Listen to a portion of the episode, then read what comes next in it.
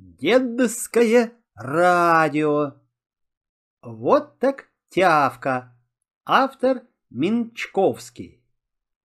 Тявка вылез из-под веранды, зевнул и потянулся. Хозяйка ушла рано, Тявка ее проспал. Съев все, что было оставлено в миске, Тявка захотел погулять и стал искать себе компанию. Возле подвала сидел кот Дымка. Тявка подбежал к нему и гавкнул. «Раф, пойдем гулять!» «Мяу, пошел, не мешай!» — прошипел Дымка. «Я мышей выслеживаю!» «Раф, а зачем тебе это надо?» «Мяу, хозяйка велела, я должен отвадить мышей от дома. Ну-ка, ступай, не шуми!»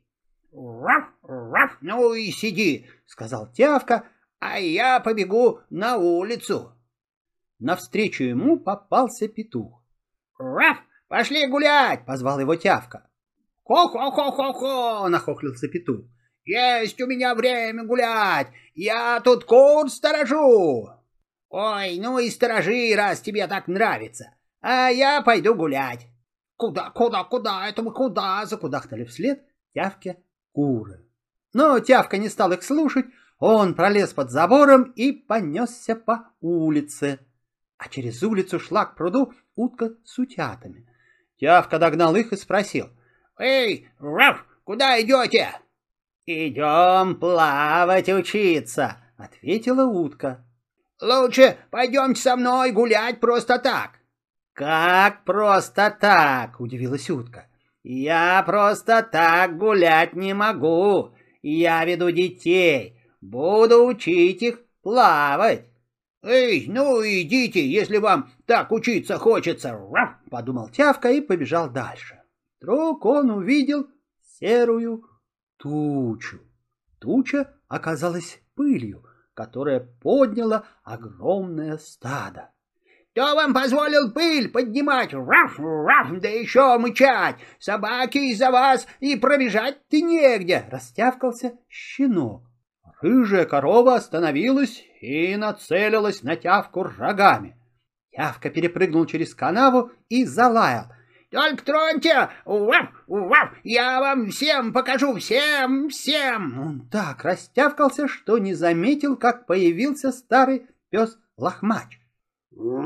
«Ты что разоряешься?» — проворчал он. «Разве тебе делать нечего?» «Ах, ах, раф, извините», — завертел хвостом Тявка. «Я не знал, что вы тут. Я не знал, не знал». «Мы идем на водопой», — рявкнул Лохмач. «А ты мешаешь». «Стоит ли вам ходить с коровами-то?» — юлил Тявка. «Давайте лучше погуляем или полаем. Раф, раф». «Иди и лай, раз ты бездельник! Я помогаю пастуху стадо охранять!» «Ну и ходить с коровами!» — хотел пролаять вслед Тявка, но промолчал. Лохмач мог вернуться, и тогда Тявке бы не поздоровилась. Пробежав всю деревню, Тявка больше никого не встретил. Взрослые работали в поле, ребята ушли в лес за грибами, а собаки сторожили дома зеленом лугу валялся конь. Тявка тоже повалился на спину и стал резвиться на траве. А конь вдруг поднялся на ноги. «Раф, раф, давайте еще поваляемся, а потом побегаем друг за другом!» — протявкал Тявка. Конь только фыркнул. «Мио, придумал тоже, мне работать надо, сено возить!» Но Тявка не унимался. «У, ты как надоел, пустобрев!» — фыркнул конь, да так громко, что тявка со страху помчался со всех ног. В конце деревни был свинарник. Свиньи бродили по двору или грелись на солнышке. Тявке стало так скучно одному, что он готов был гулять и со свиньями. «Здравствуйте! «Не пойдем ли погулять?» — предложил он толстой, блаженно посапывающей свинье. «Что такое?» — приоткрыв один глаз, зачавкала свинья. «И я говорю, давайте побегаем». «Нет!» — хрюкнула свинья.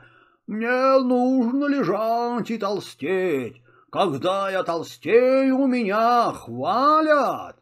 Ух, ну и толстейте. Можете хоть лопнуть, лежебок, облаял свинью тявка и понесся дальше. Потом ему повстречалась лягушка. Она притихла в канаве и глядела на тявку большими на выкате глазами. Тявка тронул ее лапой, лягушка прыгнула. Тявка с лаем кинулся за ней, лягушка опять прыгнула. Тявка решил, что лягушка с ним играет, и запрыгал за ней. Так они скакали, скакали до самого болота, но тут лягушка прыгнула еще раз и оказалась в воде. Конец фрагмента.